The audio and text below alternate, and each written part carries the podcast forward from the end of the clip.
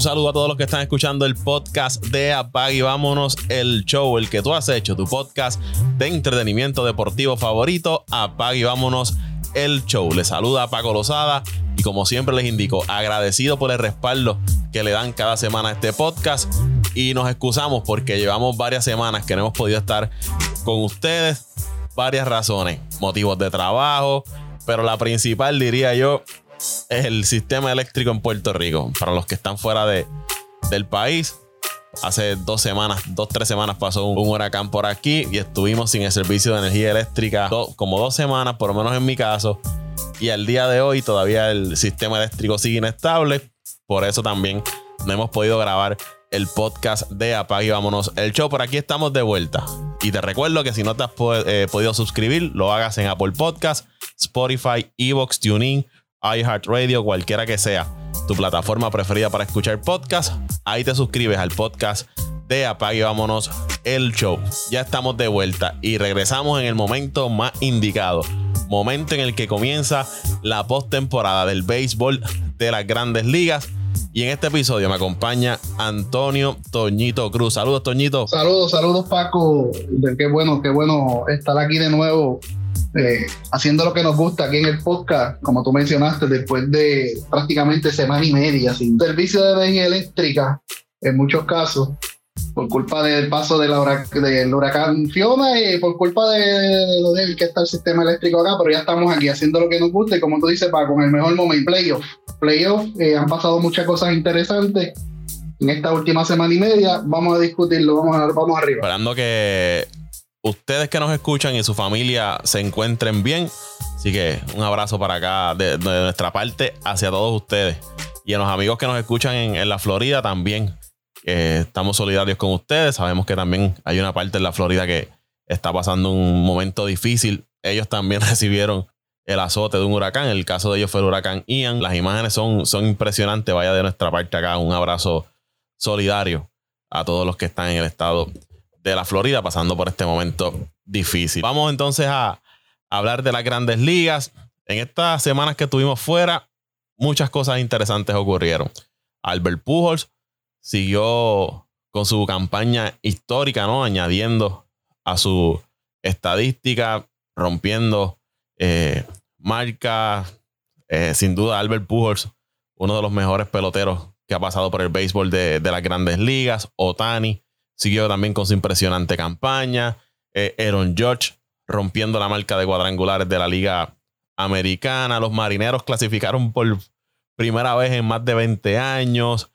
Eh, Cleveland sorprendió a todo el mundo y clasificó en esa división central de la Liga Americana. Muchas cosas ocurrieron estas semanas que estuvimos, estuvimos fuera. Y la más que me da alegría, mis Bravos de Atlanta en la última serie con los Mets se llevaron la división del este de la Liga nacional. Esa para mí es la más importante de, todas las cosas que, ocurrieron. No sé si Toñito se recuerda o tiene alguna otra eh, de los sucesos que ocurrieron en estas semanas que estuvimos fuera. No, no, básicamente, básicamente es eso, el grande final de temporada que, se dio la Grandes Ligas. Vamos, vamos a decirlo así, la gran segunda mitad de temporada que tuvieron los Bravos de Atlanta, porque hay que, hay que aceptarlo, tuvieron una, segunda mitad de temporada, prácticamente desde julio para acá, que fueron los que lo llevó a, ganar la división, aunque los récords fueron similares, pero bajo la regla nueva de este año le tocó ganar la división porque ganaron la serie particular por un partido. Y hay que felicitarlo, Paco, hay que felicitarlo, hay que felicitarlo. Oye, te, pregunto, ¿esa regla te gusta? Es que varias personas he visto que comentando como que es injusto para el caso de los Mets que se hayan, hayan perdido la división por, ¿verdad? O por porque no se le dio una oportunidad de jugar un juego adicional. El año pasado, eh, si no me equivoco, hubo un juego decisivo entre los Dodgers y San Francisco. Y los Dodgers y los San Francisco se terminó llevando la división. Y los Dodgers fueron el wild card. Y le tocó con todo eso cruzar en la, en la serie divisional y se la llevaron los, los Dodgers. ¿Pero te gusta este, este nuevo formato? Bueno, antes de contestarte si me gustó o no, yo entiendo el por qué la pusieron. Estaban pues por, por, por lo de la huelga, el itinerario estaba un poco apretado, eh, había que tratar de terminar las grandes ligas lo más pronto posible para que no nos cogiera noviembre. Y ya tú sabes que en noviembre muchos estados bien difícil jugar por el frío, por las nevadas. Eh, y puedo entender las reglas. ¿Que me gusta? No, no me gusta. Porque yo siempre he dicho, si usted va a definir primera posición y si usted va a definir posición para eliminarse, tiene que ser por un juego, tiene que ser por un juego, no puede ser eh, por series particulares. Ya si es una posición segunda, tercera, posiciones intermedias, sí, pero una decisión de decidir el líder de una división o para eliminar, porque no solamente es el caso de, los Mets, es el caso de Milwaukee, que si no me equivoco terminó con el mismo récord que Filadelfia y se eliminó porque Filadelfia ganó su serie particular. O sea, es también injusto de que tú hayas terminado con el mismo récord de otro equipo y porque las razones que sea, tuviste una mala serie y el otro equipo te ganó la serie, te eliminaste, pero aquí lo que se mide es el récord global o sea, el récord global. Y, y, como estaba comentando esta mañana con nuestro amigo Néstor Manuel, eh, ahora expones a un equipo que tuvo eh, el tercer récord, el mejor tercer récord de todas las grandes ligas junto con los Bravos, a que se eliminen una serie de, de playoffs de 3-2, que cualquier cosa puede pasar. O sea, que, que, también sí es un poquito injusto. Yo siempre creo de que para decidir primeras posiciones y para eliminar debe ser por juego suicida. Pero eso fue lo que decidieron este año. Eso es lo que decidió decidieron los dueños de grandes ligas con su flamante comisionado, que siempre lo critico. Pero pues hay que bregar con lo que hay, Paco, hay que bregar con lo que hay. No, no me gusta la, la regla. Y aquí, no, no, quizás no, nos gusta, pero eh, como tú dices, lo que decidió el béisbol de las grandes ligas, lo que decidió tenía que tener la, la aprobación de la Asociación de Peloteros y de los dueños de equipos.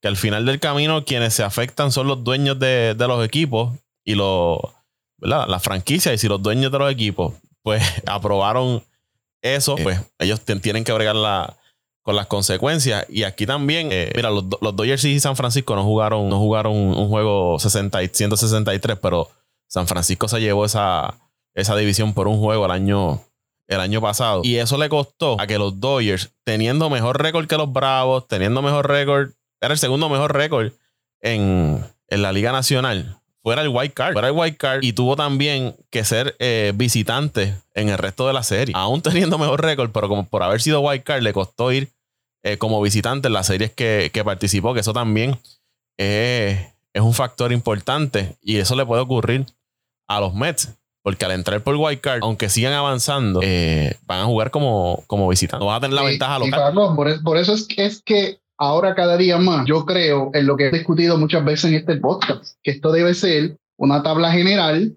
de los mejores, eh, las mejores marcas durante la temporada regular. Si vas a clasificar seis, ocho equipos, los mejores ocho equipos clasifican. Porque tú imagínate eh, que unos guardianes con ochenta y pico de victorias, 89 victorias, creo que fueron 88 victorias, eh, pasen a una serie de división y, unos no pasen a una serie de división con 101 victorias. O, el caso de Toronto o de, o de, Tampa Bay, que tuvieron 90 y tantas victorias, no me equivoco, 91 92 victorias, que se eliminen en un wildcard y aquel equipo con un récord, porque está en una división más floja, eh, adelante una, a, una, a, una, serie divisional y estos equipos que tuvieron mejor récord porque tuvieron una serie corta mala se queden. Pues tampoco es justo de que equipos que no desempeñaron a la altura de otros equipos, no sé si me estoy explicando bien, estos equipos que, que ganaron la división porque la división estaba tan floja, que con un récord mediocre, que con el mismo récord que en otras divisiones equipos se eliminaron o quedaron segundo o entraron a Wildcard, o peor, un peor récord de los equipos que entraron a Wildcard, ganen una división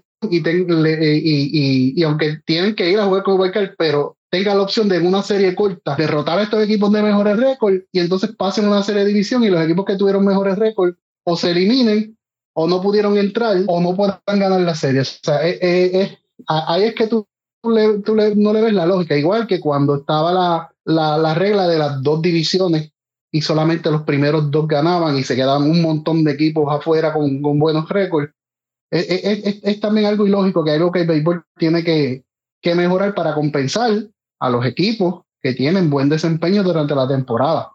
No es que Cleveland haya tenido mal desempeño, pero no, no fue mejor por el ejemplo del desempeño de Toronto. Tuvo, Toronto tuvo mejor marca, eh, Tampa Bay tuvo mejor marca, Seattle tuvo mejor marca, ¿entiendes? Y sin embargo, de esos tres equipos que te mencioné que tuvieron mejor marca que ellos, dos se van a eliminar. El caso dos tienen posibilidad de eliminarse. El caso del año pasado, los Bravos ganaron, me parece que fueron 88 juegos nada más y quedaron campeones mundiales. Eh, y sin embargo, los Dodgers y San Francisco que ganaron ciento y pico de juegos, eh, se eliminaron y vuelvo, vuelvo al caso de los Dodgers. Los Dodgers cuando jugaron contra Atlanta, como Atlanta fue líder de división, aunque tuvo este, peor marca que los Dodgers, los Dodgers fueron visitantes, comenzaron la serie en Atlanta y eso pudo quizás haber sido un factor determinante en la serie. Este, sí, Paco, tiene toda la razón, porque aunque los Dodgers sean un gran equipo, nunca es fácil ir a jugar a, a, a la casa del equipo contrario y más si son equipos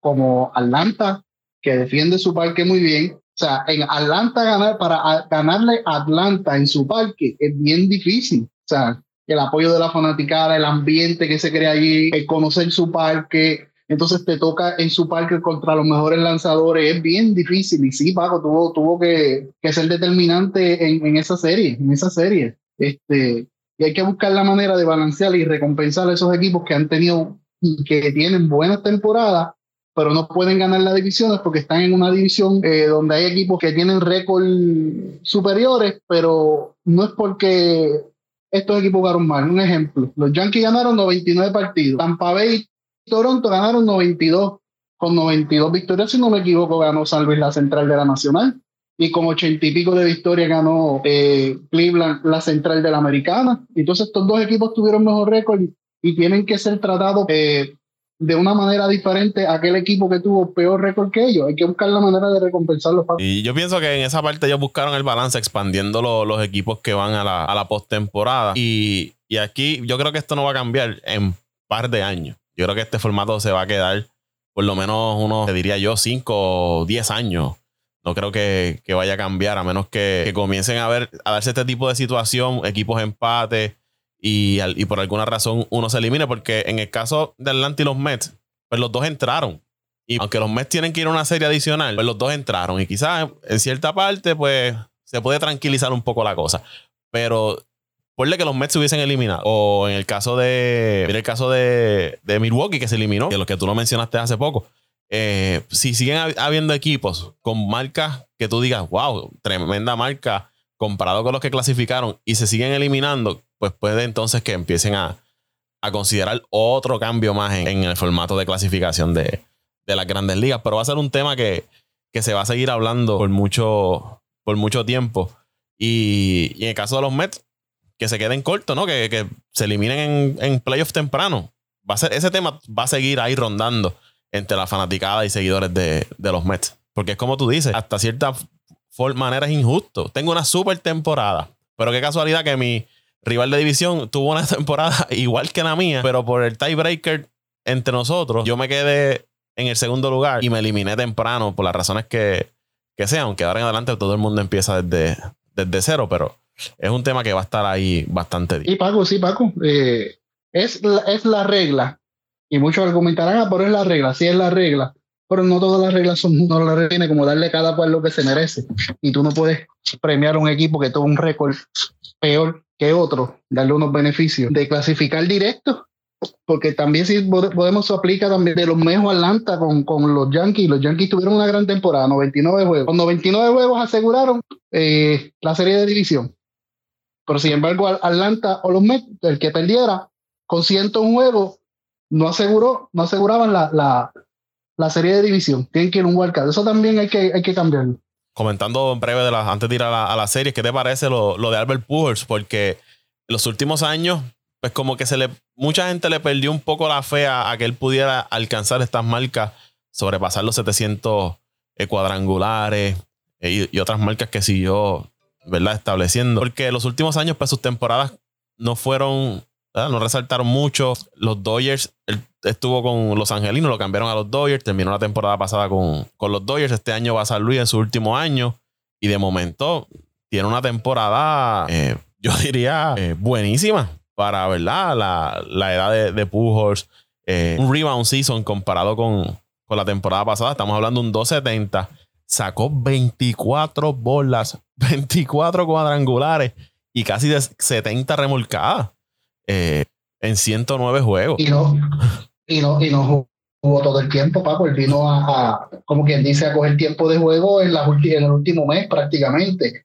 Pero es que, estos bateadores, Paco, de estabilidad, como el Pujols y de estos tipos de bateadores, Alex Rodríguez, estos grandes bateadores, eh, lo que necesitan es juego, juego y caen en timing, siempre van a tener sus tiempos malos. Y, y si no te acuerdas, Paco, este, Anaheim no lo cambió a, a los Dodgers. Si no me equivoco, Anaheim lo designó, lo, lo, lo, designó para asignación. O sea, prácticamente lo dejó libre. Los Dodgers lo recogieron. Juega con los Dodgers, después los Dodgers creo que lo dejaron libre para, para que entonces terminara la temporada con y se retirara con, con, con San Luis. O sea, que, que él, un bateador, uno de los mejores bateadores en la historia de la Grandes Ligas, fue dejado en libertad por el equipo que lo firmó por su contrato multimillonario porque no les rendía. Son, como te dije, en la Grandes Ligas, es un, el béisbol en general, no la Grandes Ligas, es un deporte de racha. Vas a tener tiempos buenos, vas a tener tiempos malos.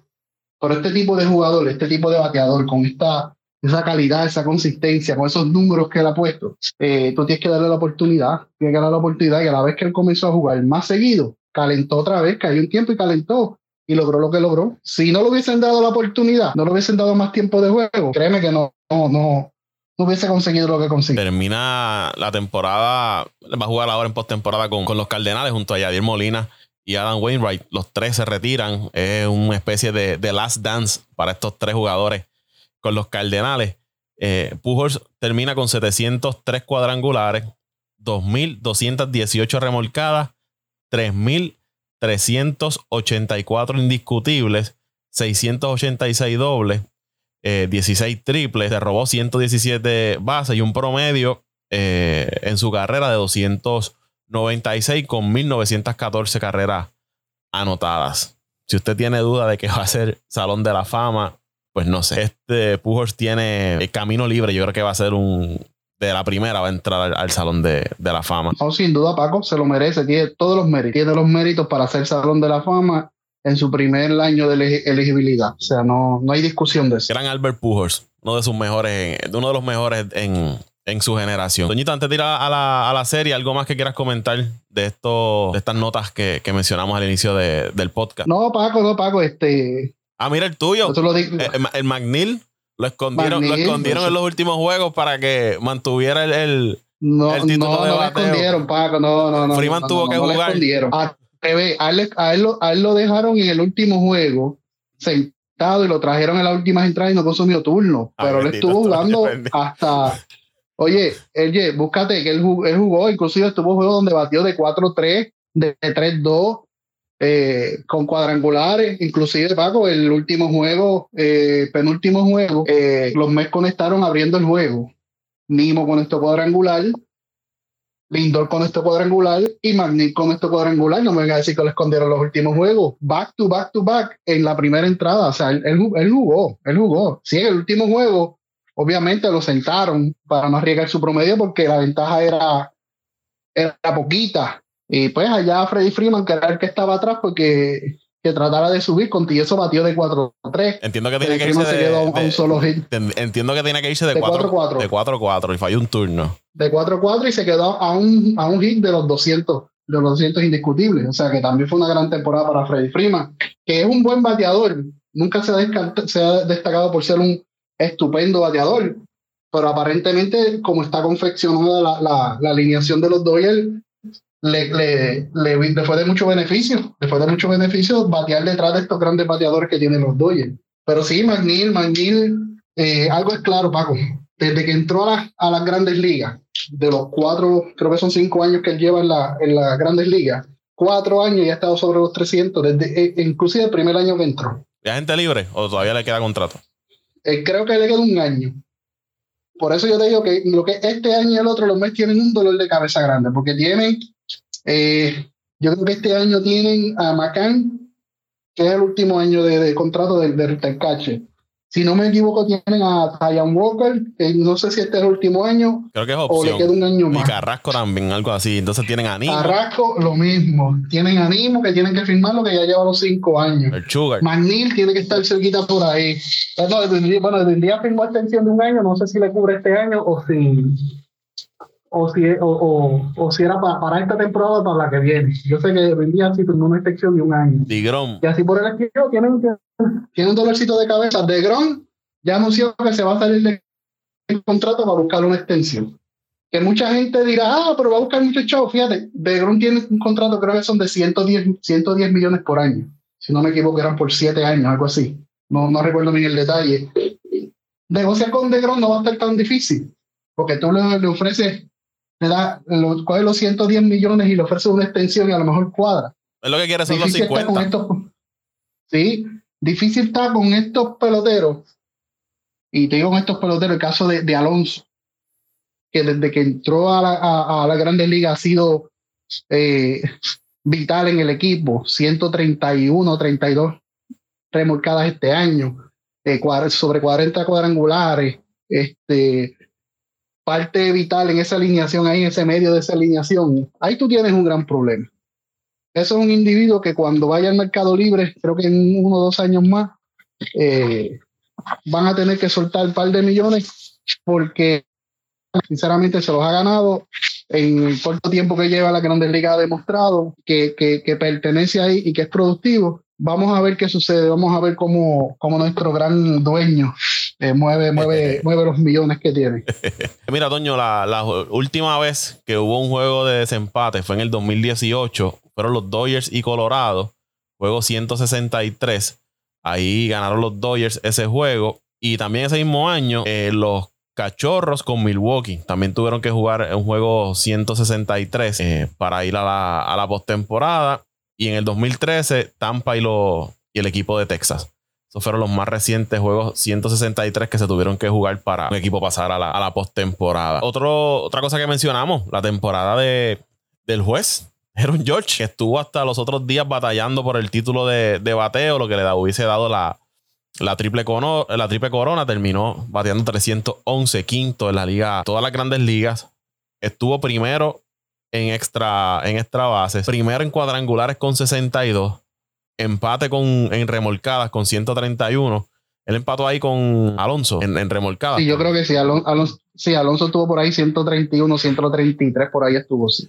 En anotadas, 133. Estaba primero George por ciento de base, 425 primero. En slogan, 686 primero en OPS primero, en total de bases 391 y primero en WAR con 10.7. Esto, y póngale que, rompió el récord de, Roger Maris de cuadrangulares en la liga americana.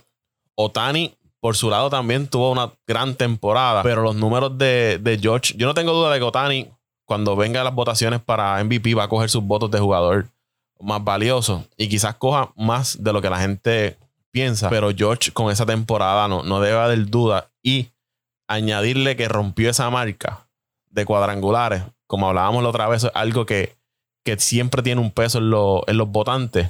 Y George, o sea, es que la temporada es absurda, es ridícula, Toño, todo, lo, que hizo George. Eh, y aparte que si tú le quitas a George, a ese equipo de los Yankees, no tienen otro jugador ofensivo que los pueda cargar. Y yo creo que por eso esa temporada que tuvo George, sin duda, debe ser el jugador más valioso en la Liga Americana. No, no, Paco, sí, sí, yo no, yo no, no sé si recuerdas que yo te lo mencioné, los Yankees van a llegar tan lejos como Aaron George lo cargue. Lo digo hoy, lo sostengo. Si los Yankees quieren seguir avanzando en la serie, tienen que, tiene que, que yo, este, Aaron, este Aaron seguir teniendo una temporada, una producción parecida o este, igual o superior a la que ha tenido la temporada regular. Y pues ya sabemos que la temporada, las postemporadas, él ha tenido sus su momentos de, de, de, debilidad, de debilidad. Pero sin duda una gran temporada, Paco, y no solamente ofensiva, sino la defensiva. O sea, si yo siempre lo había mencionado que, que tiene unas buenas cualidades defensivas, a pesar de, de, su tamaño, de su estatura, que es muy grande para jugar eh, el, con la, la, destreza que lo hace los aufiles. O sea, tiene, tiene una, una habilidad para jugar los aufiles y si no me equivoco, eh, o está o, podría estar entre los candidatos a, guante de oro en su posición. Ah, y que jugó centerfield, que era una posición que él nunca había jugado en la Gran Liga. Y algo bien importante, saludable. Una temporada saludable, jugó 157 partidos. Eh, para los Yankees, eso prácticamente toda la temporada. Apenas se perdió cinco, cinco juegos. Y, siempre había estado ese, ¿no? Ese asterisco con él, cuán saludable puede estar George. Eh, y saludable ya vimos el potencial que puede alcanzar eh, Aaron George eh, para el equipo de, los Yankees o para el equipo que firme, porque es agente libre. Y, con esta temporada, esa cartera se va a llenar de, millones de dólares. Y hoy yo me atrevo a decir que George saludable es el pelotero que quizás pueda romper la marca de cuadrangulares en una temporada de, Barry Bonds.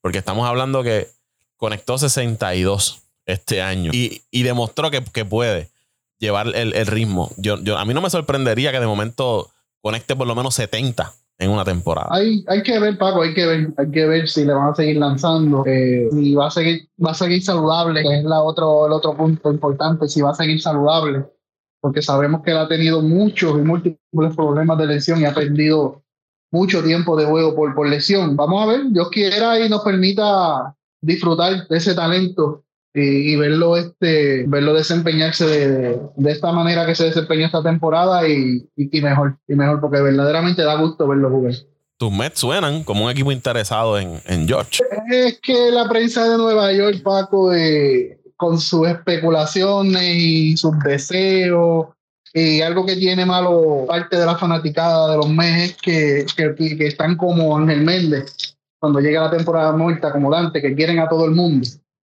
y, todos son rumores y, tú no puedes concretar nada hasta que no llegue el tiempo de negociación. O sea, he eh, sabido que Aaron Josh, cuidado que no, no, no pase la barrera de los 460, 470, eh, perdón, 360 370, cuidado, 400 millones de, de dólares. O sea, y tú tener un individuo así en tu equipo, este, significa que vas a en otras áreas por, por, los impuestos. O sea, Vamos a dar un ejemplo hipotético, que los Mets a, a George y acuerden por 380 millones.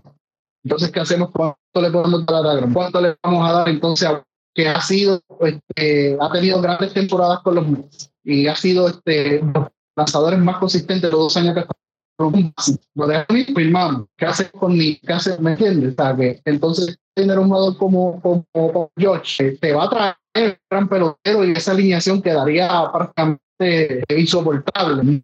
Una alineación del sueño, pero la adquisición de un pelotero de ese calibre, con el dinero que, que espera recibir, lo que se espera que, que, pida, o sea, te va a traer entonces limitar en otras áreas. Hay que ver, hay que ver. Si viene a los Mets, bienvenido, pero yo no me hago de ilusiones porque la prensa de Nueva York y los fanáticos de los Mets los quieren a todos y a última, y a última hora prácticamente no tienen a nadie. Vamos a ver qué sucede con, con la agencia libre una vez termine la, la postemporada. Vamos entonces hablar de, la serie. Vamos a ir a hablar de las series de la Liga Americana. Ahí la serie entre Tampa y el equipo de, Cleveland. Cleveland ganó la, la división central. Los favoritos era Chicago. Segundo favorito podría decirse que era el equipo de, de Minnesota. Y Cleveland con su estrategia que nos tiene acostumbrados. Salgo de mis mejores peloteros. Me quedo con uno o dos. Que fue el caso de Ramírez. Le dieron la extensión de, de contrato y un buen cuerpo monticular, tanto de iniciadores como de, de relevistas, y se llevaron esa, esa división central. Se van a enfrentar al equipo de, de Tampa, que a mi entender, ah, y by the way, esta serie de White Card, los tres juegos son en, el, en la casa del equipo que tuvo mejor récord. O sea que los tres juegos van a ser en Tampa, en, perdóname, en Cleveland, no es voy a Cleveland dos juegos y el último es en Tampa o uno en Cleveland. No, los tres van a ser en, en Cleveland. Eso es una desventaja para, para el otro equipo. Y, si, y, y se sigue añadiendo valor de usted buscar una mejor marca cada temporada. En el caso de Cleveland, los factores que le mencioné y Tampa, que aunque clasificó, pero a mi entender, Toño, no sé si estás de acuerdo conmigo, no es el mismo equipo de Tampa de los, de los últimos años que tú lo mirabas y decías, hmm, este rival, este Tampa puede hacer daño en postemporada. A lo mejor yo me equivoque. Pero este año, de hecho, ellos tuvieron rachas malas y negativas. Eh, han tenido unas lesiones en jugadores eh, claves, pero no los veo como ese equipo de Tampa que, que asuste en otros años. Que quizás no es campeón, pero siempre un equipo de Tampa que te decía, cuidado con Tampa. Tampa puede eliminar a tal equipo. Este año, yo pienso ahora mismo, de esos equipos que clasificaron en la americana, si fuera a rankearlos, Tampa no estaría entre los primeros de la liga de la Liga Americana. En esta serie, yo me voy con, con Cleveland ganando la serie en, los tres juegos. Yo pienso que se va a ir a, tres juegos, pero veo a Cleveland ganando, ganando esta serie. Yo, yo, Paco, yo no voy a subestimar más a Cleveland. Eh, Chicago nos hizo quedar muy mal, nos hizo quedar, quedar muy mal Chicago. Eh, nos dio una especie de esperanza cuando la rusa se fue supuestamente por enfermedad y tuvieron esa racha positiva que se colocaron en un juego, juego y medio. Yo realmente estuve enfermo. Después volvieron, no, pero digo supuestamente, ah. digo supuestamente porque uno puede pensar cualquier cosa, pero eh, no se puede seguir subestimando, tienen, tienen buenos lanzadores. La realidad es que tienen buenos lanzadores inicialistas, iniciadores. Su relevo es un gran relevo, Paco. Por eso están donde están. Eh, su ofensiva no tampoco es una ofensiva mala. Con Ramírez, con Jiménez, con la temporada que tuvo con, con Rosario, mis dos ex-Mets que llegaron ahí en el cambio de Lindor con Juan, Juan, creo que se llama, el, el centerfield, el, el creo que es hawaiano, algo así, novato, que también tuvo una gran temporada. Eh, no se pueden descartar, no lo puedo, exacto, no lo puedo, eh, no lo puedo seguir descartando. Y yo entiendo que tienen, tienen para, para ganar ahora. Tampa tiene la experiencia, Tampa tiene la experiencia. Que hay que ver cuánto juega esa, esa inmadurez de muchos de estos jugadores que no han estado en postemporada, eh, que prácticamente son su primero o su segundo año en las grandes ligas y hay que ver, hay que ver cómo juega, pero yo entiendo que Paco que en tres, en tres juegos, yo también estoy contigo, es que Cleveland debe ganar. En caso de, de, Cleveland, pues no es un equipo de conectar mucho, mucho cuadrangular. Me parece que el lado ofensivo, ahí es que está la, la debilidad de, de, Cleveland. Todo va a depender de que el picheo le haga, Yo mirando, son equipos bastante parecidos. Equipos de buen picheo, su ofensiva no es súper ofensiva, si son ofensivas de momentos oportunos de quizás ese juego cerrado, ganártelo, eh, jugando un poco el béisbol pequeño, utilizando la, rapidez. Pero el equipo de Cleveland no, en cuadrangulares, no sé si terminaron últimos en, la temporada. Eh, no, aprovechan tampoco los corredores en base. Eh, son de, poca ofensiva. Y el caso de, de Tampa, pues las lesiones. Muchos jugadores importantes lastimados.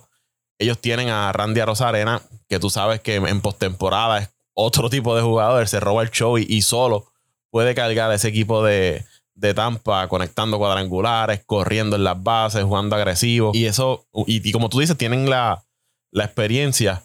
Eh, pero me, voy a ir con, con Cleveland. Parece que, jugar en, su parque también los va, los va a beneficiar. Y está jugando muy bien. Cleveland está, está jugando muy bien. Todos le han hecho el, trabajo. Hay que ver, tú mencionaste algo bien importante, la, la inexperiencia del lado de, de Cleveland frente a Tampa, que es un equipo que, que los últimos años ha estado en, en postemporada, pero yo me voy, me voy a ir con, con Cleveland en tres juegos. Sí, definitivamente, Paco. Yo entiendo que la experiencia va, va, a jugar mucho, pero, pero Cleveland tiene todo, tiene todo. Menos la experiencia, tiene todo lo, de, tiene todo lo demás para llevarse a, Tampa, que ha sido bien consistente a pesar de, de la marca que, tu, que tuvo. Nunca se puede descartar, porque cuando menos tú piensas, ahí saca eh, catch su, su estrategia de juegos y logra que el equipo suba a otro nivel, pero entiendo que Cleveland, Cleveland tiene, tiene todo para ganar esa serie. Esa, esa serie comienza el viernes 7 de octubre a las 12 del mediodía, hora del este de los Estados Unidos, también acá en Puerto Rico. Va a ser transmitido por la cadena ESPN. El primer juego de esa serie entre Tampa y Cleveland. De hecho, es la serie que abre prácticamente la, la postemporada en horas del mediodía. La otra serie, Seattle visitando al equipo de, Toronto. Esa serie es el viernes, inicia el viernes, pero a las 4 de la tarde, hora de, del este. Seattle, equipo combinación de jóvenes, algunos veteranos, reforzaron eh, su picheo iniciador. Luis Castillo le llegó en, buen momento.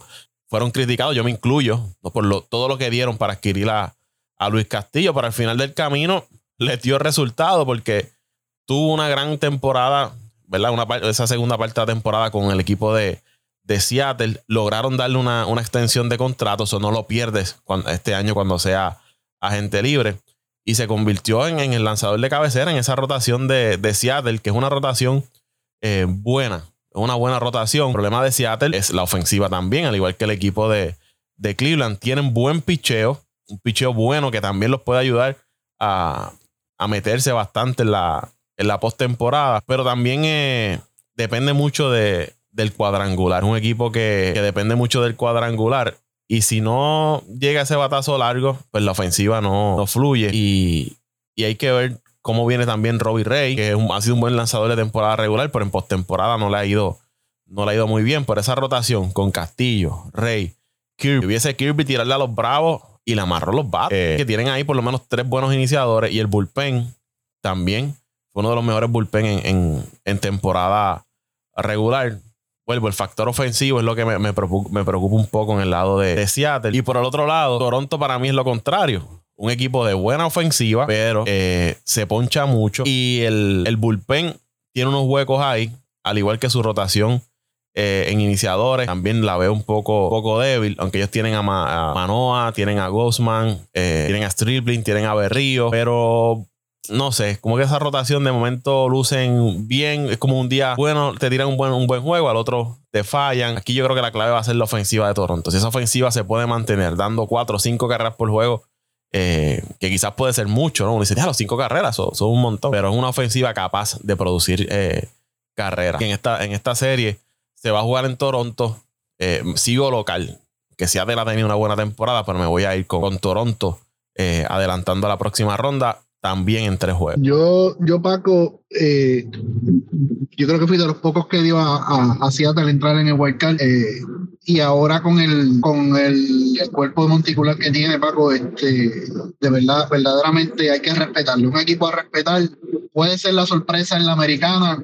No sé si para ganar el campeonato de la americana, pero sí para dar susto y posiblemente llegar hasta la final de liga. Eh, ir a Toronto y ganar en el Royal Center no es fácil. Es el parque más ruidoso, el parque eh, junto a la fanaticada. Yo te diría que junto con la de los Yankees y la de Boston, la fanaticada que más presión mete en el juego, no es fácil ir allá. Eh, ambiente cerrado, siempre el parque está lleno, es un parque ruidoso, los fanáticos a veces se ponen iracundos. Yo he visto esos fanáticos eh, hacer guerras de, de objetos, tirar objetos hacia el, el terreno y, gritar improperios y, y, ponerse agresivos cuando no están este, de acuerdo con el equipo o con decisiones de, de, los árbitros o con lo que está pasando en el juego. Lo he, visto, muchas veces a través de la televisión. Pero como tú mencionaste, ese, ese cuerpo monticular de, de Seattle me gusta, me, me gusta. Yo vi la serie contra, contra los Mets y esos lanzadores y, en ese tiempo todavía no estaba Castillo. Y esos lanzadores jóvenes de, de Seattle eh, darle mucho trabajo, mucho trabajo a la ofensiva de los Mets, que fue una de las mejores ofensivas en la grandes ligas darle mucho trabajo, mucho trabajo para descifrar su picheo. Eh, prácticamente le amarraron los bates de tres juegos, creo que le ganamos uno nada más. Eh, y yo, yo, yo, yo, yo estimo que esa va a ser la sorpresa. Seattle va a ser la sorpresa, le va a dar el palo a Toronto, porque es que el picheo de Toronto es demasiado inconsistente, Paco. O sea, y en una serie así que, que las estrategias cambian, que, el delivery del juego cambia, que, que, o sea, que todo cambia, el ambiente cambia, tú no puedes permitir cuatro carreras y, esperar a hacer cinco. O sea, yo sí, aunque tienen gran ofensiva, yo confío en que el picheo de Seattle va a hacer el trabajo y los va a llevar a la próxima serie. Fíjate, yo me quedo con Toronto por, por la ofensiva, pero eh, iba a mencionar que ese equipo de Seattle es un equipo que lo hizo el año pasado también, gana muchos juegos cerrados gana muchos juegos cerrados y es un equipo que las últimas entradas, aunque están atrás, no, no se rinden. Y te pueden hacer un comeback de, poquito a poquito hasta que te patan el juego. Y en las últimas entradas tienen un buen relevo. Y en las últimas entradas o te dan un cuadrangular o eh, siempre se las buscan para ganar esos juegos cerrados. Sigo con Toronto, pero pienso que si Toronto quiere llevarse esa serie, no puede eh, entrar a los juegos eh, por una carrera dos carreras o un juego cerrado. Toronto tiene que salir en todos los partidos, anotarle carrera a ese, a ese picheo de, Seattle y sacarlos de, tiempo temprano. Ir con Seattle. Lo mismo pasa con, Cleveland. Ir, ir, con esos equipos a juegos tarde ya séptimo, estaba entrada, juegos cerrados. Estás, estás jugando con, tu vida, como uno dice, porque son equipos que saben jugar eh, en esos juegos cerrados por el picheo que tienen. Paco, lo que pasa es que eh, tú no puedes, en, caso de, de, Toronto, tú no puedes entrar con la inconsistencia ese bullpen, ese relevo de Toronto. Tú no puedes entrar a un juego, a un juego cerrado contra un, un relevo como el que tiene eh, Seattle. Seattle tiene un gran relevo. O sea, es un juego apretado. Si Seattle, si Seattle entra por una o dos carreras adelante a la sexta, séptima entrada, prácticamente es bien difícil que Toronto haga un combate, pero sin embargo, si es al revés, si es Seattle el que entra abajo por una o dos carreras en esas últimas entradas, tiene muchas posibilidades, muchas posibilidades de sacarle juego porque es que el picheo de Toronto es bien inconsistente y permite muchas carreras, tanto los iniciadores como los, los relevistas. Y yo entiendo que eso va a ser la diferencia, la diferencia en, el, en, el, en la serie. Por eso es que estoy dando Va a depender de que Julio Rodríguez eh, esté saludable. Había estado lastimado en la parte final de, de la temporada. Y si miramos en cuanto a estadísticas de, cuadrangulares, que hablaba que Seattle es un equipo que depende mucho del cuadrangular. Toronto también eh, están prácticamente parejos. Eh, Toronto dio 200 cuadrangulares y Seattle dio 197. No, no hay mucha diferencia ahí. Eh, aquí yo creo que va a ser un. Aquí va el picheo va, a dictar cómo se va a mover la serie. Y también quizás veamos de estos juegos que la mayor parte de la ofensiva va a ser en, en cuadrangulares. Pero va a ser una serie que, como vaya el picheo de uno de los dos equipos, es lo que se va a a determinar, porque es el fuerte de uno, en el caso de Seattle, y quizás la debilidad de Toronto es el picheo. Si el equipo de Toronto hace el trabajo y esa ofensiva se mantiene consistente, veo a Toronto ganando, pero eh, si Seattle logra combinar lo que ha estado haciendo, buen picheo y la ofensiva eh, oportuna y, manteniendo su juego cerrado, pues, pues, se le puede complicar a, Toronto, pero me voy con Toronto. Y lo que tú mencionaste, jugar en Toronto no, no está fácil. Me voy con Toronto en, en tres juegos. ¿tienes algo más que añadirle a esta serie? ¿Lo dejamos hasta aquí? No, por el, por el momento no. Por el momento yo entiendo que estamos bastante cubiertos en las dos series. Eh, son series que aparentan estar muy parejas. Hay una leve ventaja de un equipo sobre el otro y, y casualidad. Ambas ventajas es el picheo. El picheo, especialmente el relevo de, de Cleveland, sobre el de el de Tampa Bay y el de Seattle sobre el de Toronto. Eh, creo que estamos bastante completos, ya cubrimos. Vamos, vamos entonces a dejarlo por aquí por un Y este es nuestro podcast de, de comeback, después de varias semanas sin, sin podcast. ¿Dónde te siguen en las redes sociales? Pues como siempre, Paco, en Twitter estamos siempre troleando y, y posteando de todo un poco. Arroba Antonio Cruz 528 en Twitter. Arroba Antonio Cruz 528 en Twitter. Ahí me siguen en Twitter e Instagram como Paco Lozada PR, Paco Lozada PR. Al podcast también lo siguen en Twitter e Instagram como Apague Vámonos el Show. Te invito a que te suscribas si aún no lo has hecho, que lo compartas con tus amigos y familiares. Será hasta la próxima ocasión, que el próximo podcast vamos a estar hablando entonces de las series de White Card de la Liga Nacional. Un abrazo a todos. Vámonos el Show.